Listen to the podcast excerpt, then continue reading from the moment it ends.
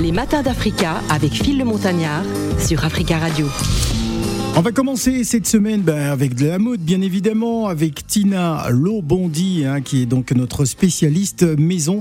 Et on va s'intéresser à Fabrice Cole, euh, à Paris depuis 5 ans. Il est consultant en stratégie digitale et styliste en freelance. Il a travaillé hein, chez le magazine JQ en tant qu'assistant styliste sur digital. Il est né à Yaoundé au Cameroun, mais a grandi dans la ville de Lausanne en Suisse. Il est donc bien installé avec nous euh, sur le plateau Bonjour et bienvenue.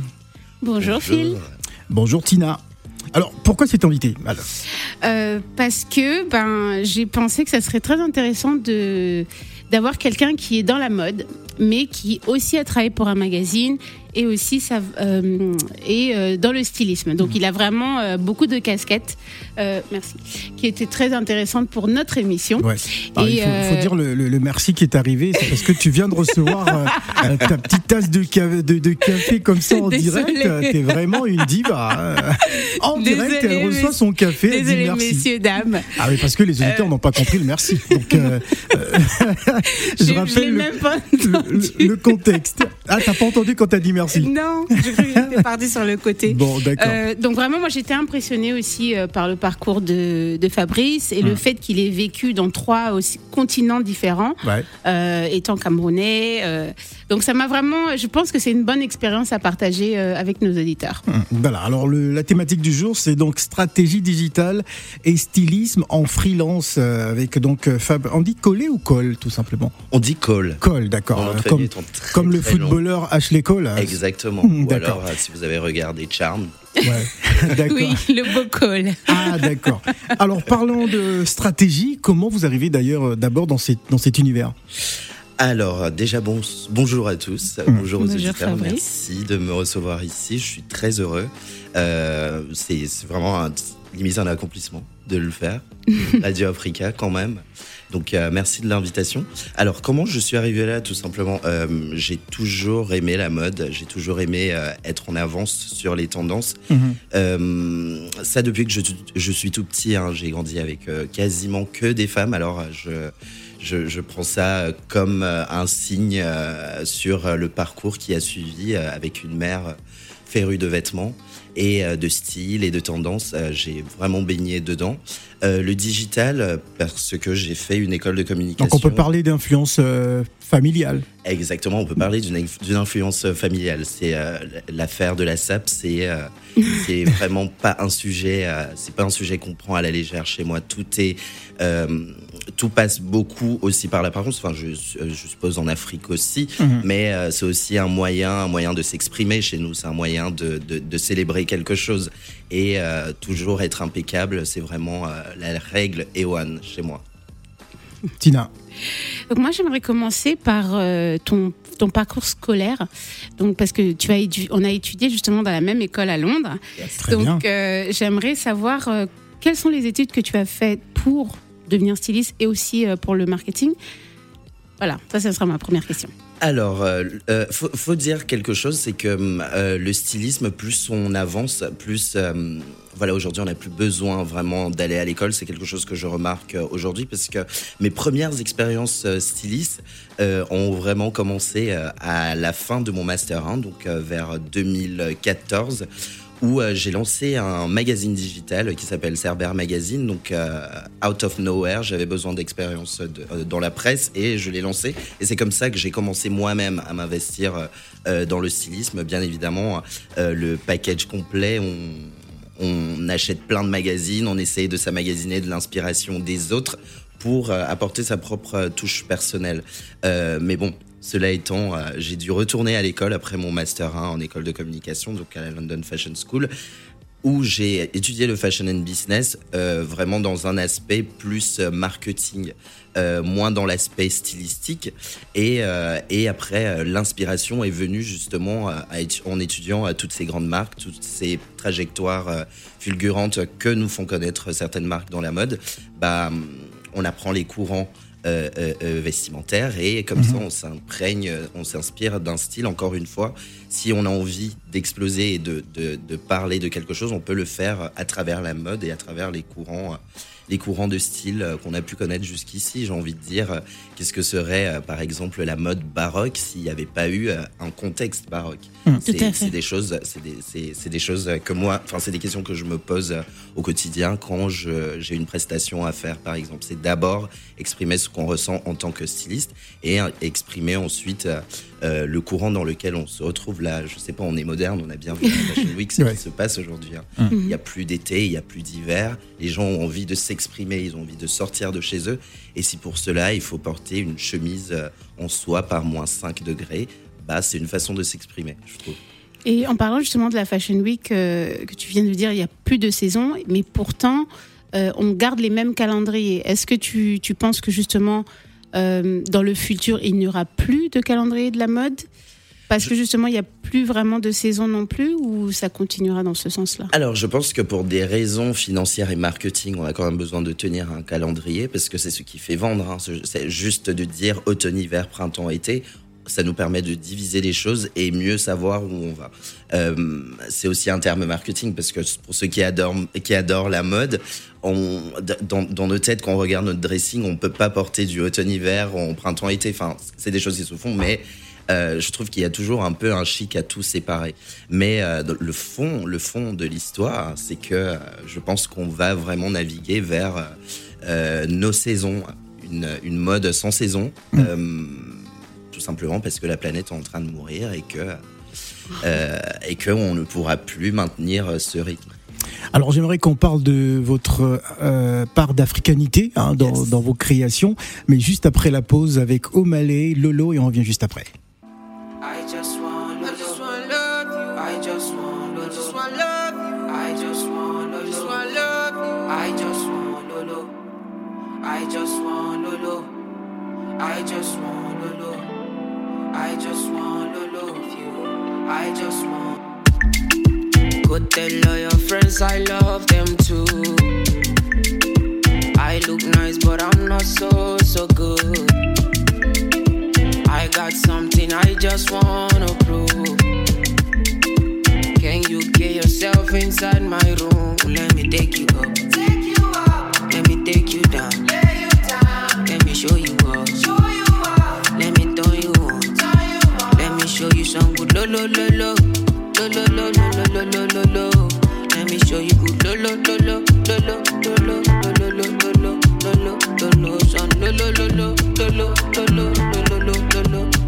Let me show you. Good lo lo lo lo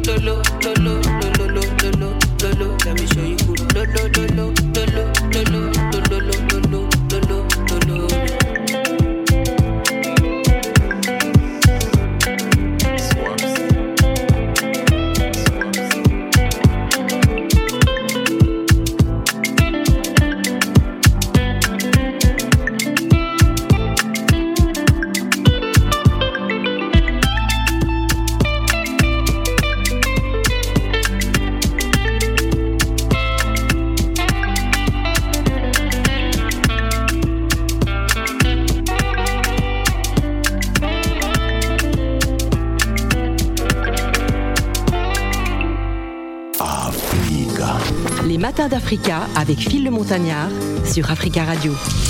La suite des matins d'Africa, je rappelle que nous sommes avec Fabrice Cole. Il est consultant en stratégie digitale et styliste en freelance. Il a travaillé chez le magazine GQ en tant qu'assistant styliste sur digital. Il est né à Yaoundé au Cameroun, mais il a grandi dans la ville de Lausanne en Suisse. Alors dites-nous, euh, comment devient-on euh, euh, consultant en stratégie digitale? Comment ça se passe? Racontez-nous. Euh, je pense aussi qu'il faut pas mettre trop de titres. Euh, mais bon, cependant, on a besoin d'expliquer euh, les choses. Moi, Ouais. moi aujourd'hui, euh, l'expérience que j'ai, je pense, me permet de me considérer comme un consultant en stratégie digitale parce que tout simplement, j'ai accompagné plusieurs entreprises, Ouais. plusieurs personnalités à trouver la Essentiellement sur la mode ou sur, Alors, sur tout type d'entreprise C'est ça, c'est ça euh, quand, quand on est euh, freelance, euh, c'est le pouvoir de, de choisir ses projets comme, Mhm. comme on veut. Et aujourd'hui, oui, effectivement, je, je, ça va être des projets essentiellement mode, mais euh, des projets aussi qui me parlent. Notamment, je travaille avec euh, là récemment, j'ai eu un nouveau contrat qui est qui va être des objets décoratifs spécialisés, enfin made in France. Donc euh, ça va être euh, du, de l'artisanat, ça va être euh, autre chose que Très euh, que de la mode proprement dit. Je pense que voilà, peut-être il y a une envie de, de, de travailler la matière. la L'artisanat, c'est une forme de mode aussi. ah oui, oui, tout à fait, mais je Ouais. veux dire, dans, on va sortir du textile, on va être plus dans l'objet maintenant, Dans l'art. dans l'art, exactement. Donc, euh, consultant en stratégie digitale, euh, particulièrement parce que j'ai euh, aujourd'hui accompagné plusieurs entreprises en quête de leur identité, en quête de leur image, de leur image sur le digital, notamment. Donc, si vous avez, par exemple, Radio Africa, vous pouvez me solliciter aussi. hein. vous avez besoin d'un peu de Bah, touch-up sur vos pages message. Instagram, réseaux sociaux, tout ça. Je peux, je peux vous apporter ma touche, je peux venir vous aider pour euh, connecter au mieux avec votre audience euh, sur le digital. Alors, parlez-nous de votre expérience euh, euh, chez le magazine GQ, justement. Euh, mon expérience sur le magazine. C'est pas ouais. n'importe quel magazine, quand Ah non, même. mais oui, tout Ah à oui. fait, tout à fait. C'est une expérience que je vais garder à jamais dans ma, dans ma vie parce que euh, ça a été un magazine que j'ai euh, suivi et euh, lu depuis que, enfin, quand on parlait d'acquérir, d'a- d'acquérir de l'expérience, c'est un magazine que j'ai pour modèle au tout début euh, de ma carrière quand j'ai voulu travailler dans la presse. Seulement, euh, c'est pour ça que j'ai lancé Cerber Magazine aussi, pour la petite histoire, parce que je me disais, voilà, JQ te propose euh, un week-end à Bali avec tes quatre meilleurs amis. Moi, je voulais, dans Cerber Magazine, proposer un week-end à Lyon. Pas cher pour des jeunes qui ont juste envie de s'éclater. Donc il y avait déjà une volonté de marcher euh, euh, sur ces traces-là, dans les pas d'un grand magazine. Mais euh, l'expérience sur le digital aussi m'a appris beaucoup de rigueur, beaucoup d'intensité au travail. Euh, gérer la pression. Et vous savez, quand vous travaillez uniquement avec des produits et pas des personnes, bah il faut euh, il faut presque être euh, scénariste en fait. Parce que bon comment mettre euh, comment mettre en avant voilà la nouvelle collection d'une telle marque ou quand on a juste deux sacs et deux chemises bah on, on imagine un set on les pose on leur fait communiquer on les fait communiquer ensemble. Et euh, ce qui va donner des moments des moments mode euh, qui vont qui vont juste être des objets parlants au final Mm. puis le contexte qu'on va donner Alors, lorsqu'on est black, euh, est-ce qu'on est facilement. euh, enfin, je pose toujours la question, hein, parce que je sais que dans, dans votre milieu, c'est parfois assez fermé, surtout en France. Euh, comment ça a été pour vous? Est-ce que euh, vous avez ressenti de, de la réticence des fois Enfin, lorsque vous devez vous occuper de quelqu'un, co- comment ça se passe? Alors ah, Je vois les grands yeux de Tina, hein, qui, a, qui a très peur de ma question, mais, mais je la pose quand même. Ouais. Bon, alors c'est aussi ça, euh, c'est aussi ça la, la, la fierté de se retrouver sur ce genre de plateforme. Je pourrais pas m'asseoir là et vous dire que ça ne m'est jamais arrivé et que je n'ai jamais connu euh, telle une telle ou telle forme. Euh, une forme de racisme, Malheureusement, malheureusement, ça persiste encore dans notre Ouais. société et euh, ça nous fait faire aussi euh, certains choix. Moi, ma volonté de partir en freelance, c'est aussi euh, une, une quête de liberté quelque part Ouais. dans mon travail. Être indépendant, ne pas dépendre d'un organisme. Ouais. Et surtout, et surtout de dire non quand on n'a pas envie de, de, de continuer dans un Très bien. axe où. donc, et c'est aussi pour ça qu'il y a beaucoup euh, de, de, de, puis aussi de black, de noir, Très bien. comme moi. Qui sont en freelance. Exactement, qui préfèrent euh, cette, euh, ce- ce- Cette ce liberté. Ouais. parce que c'est aussi une façon de se protéger. Après, euh, il faut dire un- une chose, c'est que quand on est quand on est efficace dans son travail, quand on est quand on est pro et que on est réellement là pour euh, parce qu'on est passionné. Euh, au final, et pas pour euh, de l'image. Il y a, certains actes de racisme qu'on choisit d'ignorer, tout simplement parce qu'on sait euh, que, bah, en travaillant avec cette personne, ça va m'emmener sur une plus grande plateforme. Et si je, si je souffle dans mon château de cartes maintenant, euh, voilà, je, ce, sera, je resterai un souvenir dans cette, dans cette histoire. Donc, si on veut construire son histoire, je pense que si Mandela, il avait tout de suite euh, riposté euh, aux gardes qui venaient le chercher pour l'emmener, euh, pour euh, euh, tout ce qui s'est passé par la suite, bah, je pense qu'on n'aurait pas eu l'histoire euh, telle qu'elle est, elle a été écrite aujourd'hui. Donc, je pense qu'il faut, euh, c'est aussi une partie de notre culture, Ouais. hein, savoir euh, encaisser. Moi, je Très bien. m'appelle One Punch Man. parfois. Tina, Ah, ma question. Euh, Qu'est-ce qui t'inspire euh, quand on parle de la mode en Afrique? Parce que je sais que tu as des, des- des projets que tu aimerais mettre en place. Euh, donc moi, j'aimerais bien qu'on parle un peu voilà, de la mode en Afrique, de- en Afrique pardon, et euh, aussi des créateurs africains, euh, on va dire à l'international en ce moment. Euh, ce qui m'inspire dans la, dans la beauté de la, de la mode en Afrique, c'est vraiment l'authenticité. Je Mhm. pense que euh, j'ai eu cette conversation avec des gens il y a pas longtemps. Euh, D'une tribu à l'autre, on voit bien. Il y, a, il y a des attraits qui nous différencient euh, en Mhm. Afrique. Moi, je viens. euh, ma mère, elle est Bamoun, par exemple, dans l'ouest du Cameroun. ah, c'est une, une royauté. Exactement. voilà, les, les, les Bamoun, ils se à l'est, à l'ouest, ils se comportent comme Le des roi rois. des Donc, Bamoun. ouais. Exactement. Donc ça va, ça va aller plus dans la recherche de, hum, dans, dans les matières qu'on porte, dans les étoffes, euh, la façon de coudre qui est très voluptueuse, ce qu'on ne va pas trouver par exemple dans, dans la population euh, de Yaoundé. Mm. Yaoundé, ça va être, euh, c'est comme à New York, on s'habille très vite, on, on, est, on essaye d'être classe, mais euh, voilà, il n'y a pas une recherche qu'on peut trouver par exemple aussi chez les Congolais. Par exemple, si on change de pays, euh, un Congolais, il va passer, enfin, qu'il soit de Brazza, de Kinshasa, il va passer, euh, voilà, une demi-heure à choisir son outfit, Mm. et euh, ce qui n'est pas forcément le cas d'un Camerounais qui vit à Yaoundé. Euh, L'expérience, en fait, euh, a prouvé, je trouve, que l'Afrique euh, a, a cette, authentic- cette authenticité, cette envie de, de, de crier au monde ce qu'on sait faire, Mm. qui se retrouve dans, dans, dans nos créations. Et euh, ça prendra le temps que ça prendra, mais je pense que ça va, ce cri va être porté hors frontières. Et enfin, c'est déjà le cas, mais je, je pense que dans l'avenir, ce sera encore plus fort parce qu'il y a des connexions aujourd'hui qui se font. Et euh, en Afrique, on se rend bien compte aussi euh, du pouvoir qu'on a en termes de style, en termes de matières premières. Donc, euh, je pense qu'il est temps de célébrer le continent et, euh, et euh, vivre d'excellents moments mode sur place sans avoir besoin de, de voyager. Alors, je voudrais qu'on parle de la particularité de, la mode euh, en Lausanne. hein. Juste après la pause, il faudra nous dire un peu euh, comment ça se passe là-bas. Juste après Ronicia et Tiakola, euh, je rappelle que son album est sorti vendredi dernier. Vous pouvez déjà vous procurer l'album de Ronicia qui sera bientôt notre invité.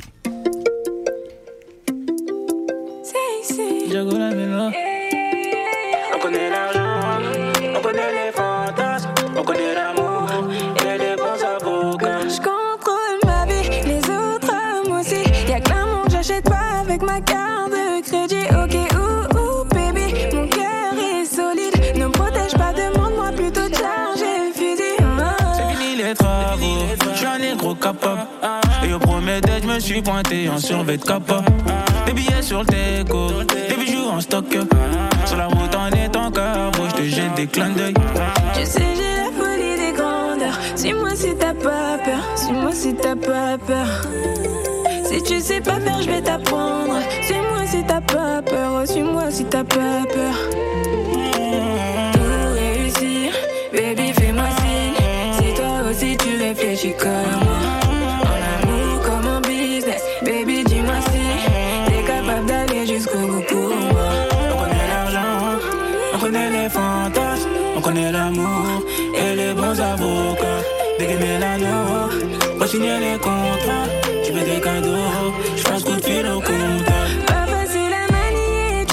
je suis ça comme. Non, y a pas de manière, j'ai capté, je suis ça comme. Tu veux être mon allié, on s'est déjà validé. Ennemi jaloux balayé pour continuer ça comme. J'suis pas là pour ça, les histoires compliquées, je suis pas là pour ça. Là pour ça, je peux pas continuer à grandir dans le sol, dans le sol. Même après tant d'années, faut que je laisse faire ça. Je fais ça pour toi, on fait ça pour nous, on fait ça tout. Je fais ça pour toi, on fait ça pour nous. On fait ça tout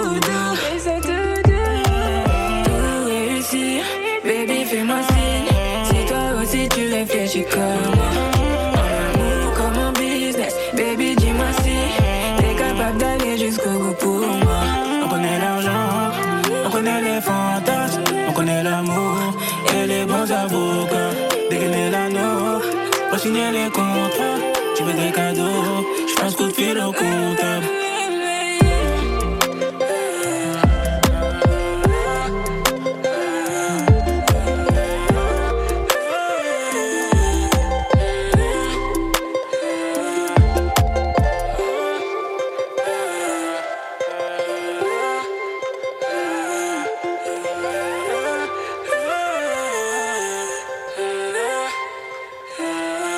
Son album est disponible, hein, son premier album, euh, la jeune Ronicia qui euh, monte en puissance euh, en ce moment, hein, lorsqu'on parle de pop urbaine. En tout cas, elle sera bientôt notre invitée dans les matins d'Africa.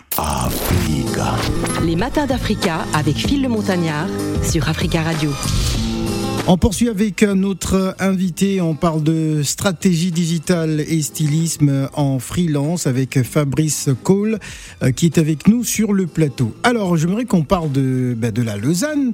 Euh, quelle est la particularité de, de la mode là-bas? Parce que on a parlé de mode anglaise la semaine dernière. C'est vrai. Voilà, donc euh, moi j'aimerais savoir comment ça se passe en Suisse. Alors, il faut savoir quelque chose, c'est que la Suisse, enfin, en Suisse va privilégier beaucoup le confort, parce que déjà par le temps, euh, il fait très froid, donc euh, c'est- une mode très efficace. Euh, Lausanne n'est pas forcément la capitale de la mode. Ah, pour dire. Mais, euh, mais voilà, on va croiser des gens euh, bien habillés dans des matières euh, nobles et un Suisse va privilégier vraiment la qualité d'un produit et va en avoir un qui va durer 10 ans, que d'en acheter 10 qualité médiocre qui vont durer euh, chacun à leur tour un an. Donc vous voyez bien ce que je veux dire. Suisse, il va économiser énormément d'argent pour s'acheter la paire de baskets qu'il veut. Euh, parce qu'il sait qu'elle va durer, euh, elle va durer dans le temps. Moi, je suis Il n'y a aussi pas un une peu- particularité, non Euh, Style pullover ou je euh, sais pas. oui, exactement. Bon, alors ça va être plutôt, oui, ça va être plutôt un style qu'on retrouve euh, souvent un peu dans hein. les montagnes. Vous Ouais. voyez, quand vous allez au ski, euh, c'est le même style, mais sans les moon boots. C'est-à-dire, c'est les gros manteaux, euh, la bonne fourrure, le, le, le cachemire, enfin ce genre de matériaux très très voluptueux, mais en même temps qui apportent euh, un confort et euh, et qui euh, qui vous donne comme ça une prestance, euh, un chic qui est qui est instantané. Moi, c'est quelque chose que j'ai j'ai j'ai emmené à Paris aussi, c'est-à-dire que je je- j'essaye d'avoir un style quand même éclectique, mais avec des pièces sur lesquelles j'investis et que je sais qu'ils vont durer euh, 10, 15, 20 ans. C'est la même chose que faisaient mes parents aussi avant moi. Euh, voilà, je j'ai jamais vraiment beaucoup acheté. euh, Enfin, j'ai jamais vraiment euh, trop considéré la fast fashion, euh, même si elle est nécessaire. Je l'éducation, enfin même d'où je viens en Suisse, voilà, on privilégie toujours les belles choses, même si Ouais. on en a qu'une seule, mais au moins c'est du bon matériel et euh, ça va durer sur le temps. Tina. Euh, moi, j'aimerais savoir comment euh, tu travailles avec tes clients. Donc, euh, que ce soit justement dans la stratégie digitale ou en stylisme. Est-ce que c'est plutôt eux qui te sollicitent ou c'est toi qui les sollicites? Comment ça, fonctionne pour tes projets? Bon, alors, cela peut éventuellement se convertir en appel aux auditeurs. Euh, bon, alors, euh, je, suis récemment euh, indépendant, hein. c'est-à-dire que voilà, j'étais sous contrat encore il y a quelques temps. Aujourd'hui, je me lance réellement en freelance. Avant, j'avais deux, trois clients par-ci, par-là, mais je, devais rendre des comptes à un boss. Là, c'est moi le boss, donc. En termes de stylisme, comment je, travaille, c'est souvent moi là aujourd'hui qui va euh, qui va faire euh, d'une veille concurrentielle, c'est-à-dire que je vais aller euh, regarder des marques que j'aime bien et leur envoyer des emails instantanés pour savoir s'ils ont réellement besoin de mes services. Après, euh, il y en a quelques-uns qui me contactent par le bouche à oreille, mais vous savez très bien comment c'est, c'est-à-dire qu'il faut quand même nous-mêmes se mettre en avant et essayer de, de démarcher pour avoir un maximum de clients. Pour euh, ce qui est en stratégie digitale, je procède exactement de la même chose, euh, enfin de la même façon, c'est-à-dire que euh, je vais procéder à un diagnostic euh, d'une page Instagram que j'aime bien où je peux apporter euh, quelque chose. Et je vais envoyer le diagnostic par email avec ma candidature en disant voilà j'adore votre travail, je pense que là on pourrait, enfin je pense que c'est une belle façon de s'introduire dans une activité et de rencontrer un client qu'on ne connaît pas. Je pense que en tant qu'auto-entrepreneur, j'aimerais bien que quelqu'un me fasse le diagnostic de ma page Instagram et vienne me dire un matin, euh, voilà, je trouve que ça, on pourrait, amélior- on pourrait c'est très bien. améliorer, on pourrait. Je, je, je pense que c'est une façon aussi d'être hyper euh, naturel et authentique avec ses clients. Donc euh, tout ce qui peut en découler de là vient vraiment d'une bonne intention, même si on sait qu'on travaille dans un univers impitoyable. Pour finir, Tina, Euh, pour finir, est-ce que tu as des projets bon, bon, peut-être que tu veux pas en parler tout de suite, mais euh, moi je, je- je suis très intéressée par ce que tu as envie de faire en Afrique plus. Euh, mais que- si on doit dire alors, euh, hum, bon, pour ma dernière question, ce sera pour- par rapport aux créateurs africains. Donc, Oui. qui, quel est, on va dire, l'état des lieux des créateurs africains en ce moment, selon toi, en France?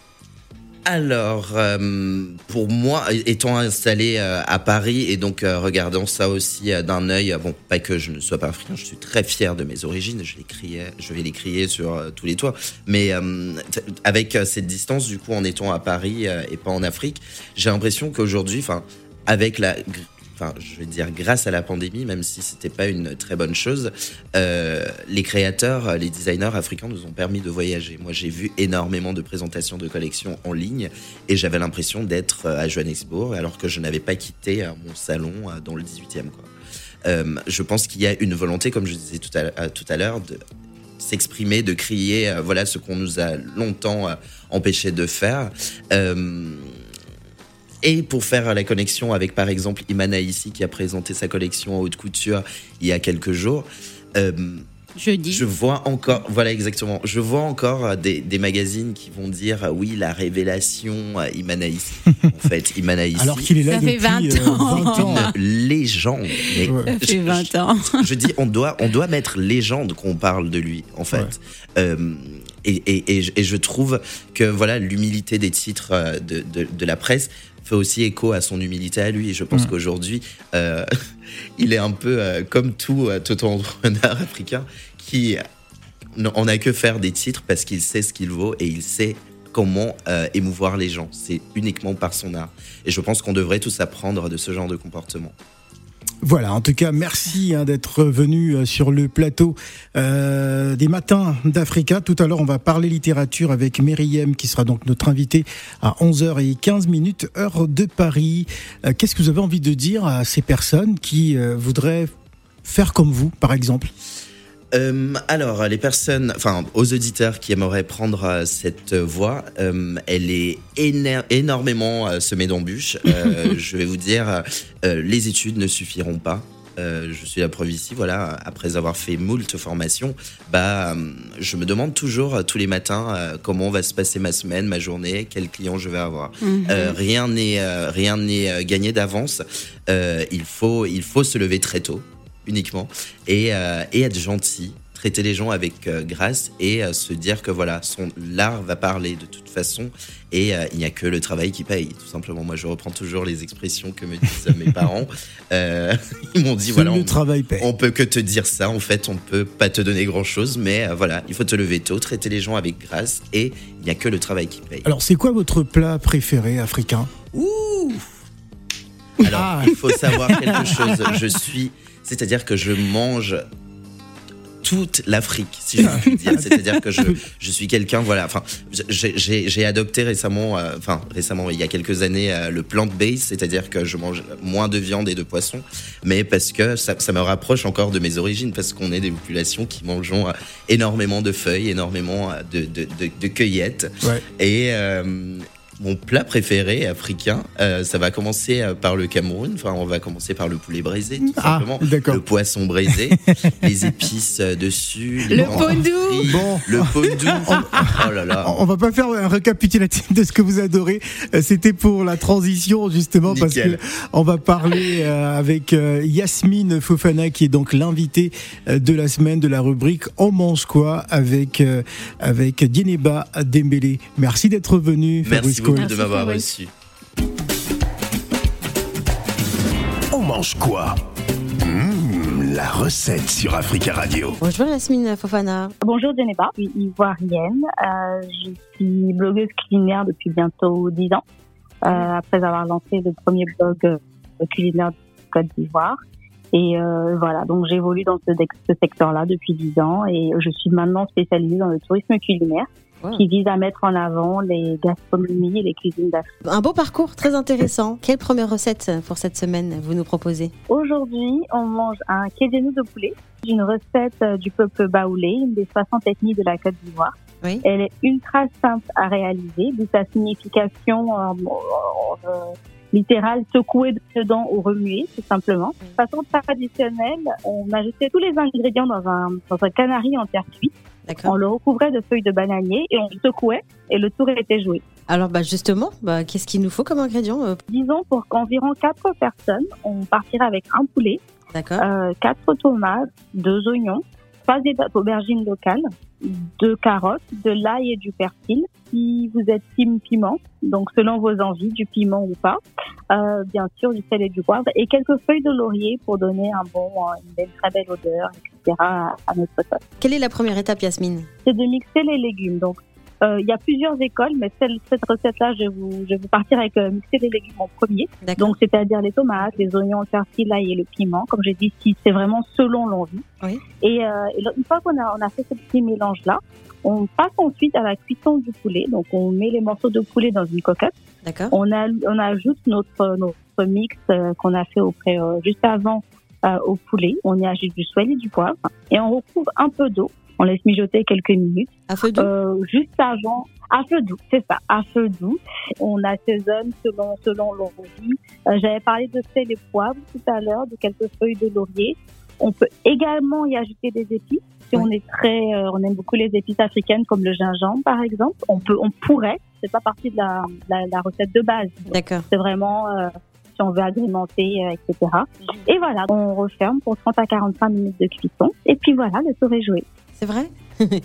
Et du Ouais. coup, avec quoi on peut le manger? pas? Ah Oui, c'est simple, j'avoue. Avec quoi on peut le manger ce kédienou de poulet? On peut l'accompagner du checké ou alors du riz blanc. D'accord. Donc, euh, je rappelle qu'il faut un poulet, des quelques légumes, donc tomates, oignons, carottes, aubergines et persil, qu'on mixe et on fait cuire le poulet et est joué. J'ai bien résumé? C'est ça. Merci euh, Yasmine Fofana pour cette première recette. On vous Mais- retrouve demain. Merci Geneva. Merci Yasmine Fofana, notre invitée de la semaine dans votre rubrique On mange quoi? Merci Dieneba Dembélé.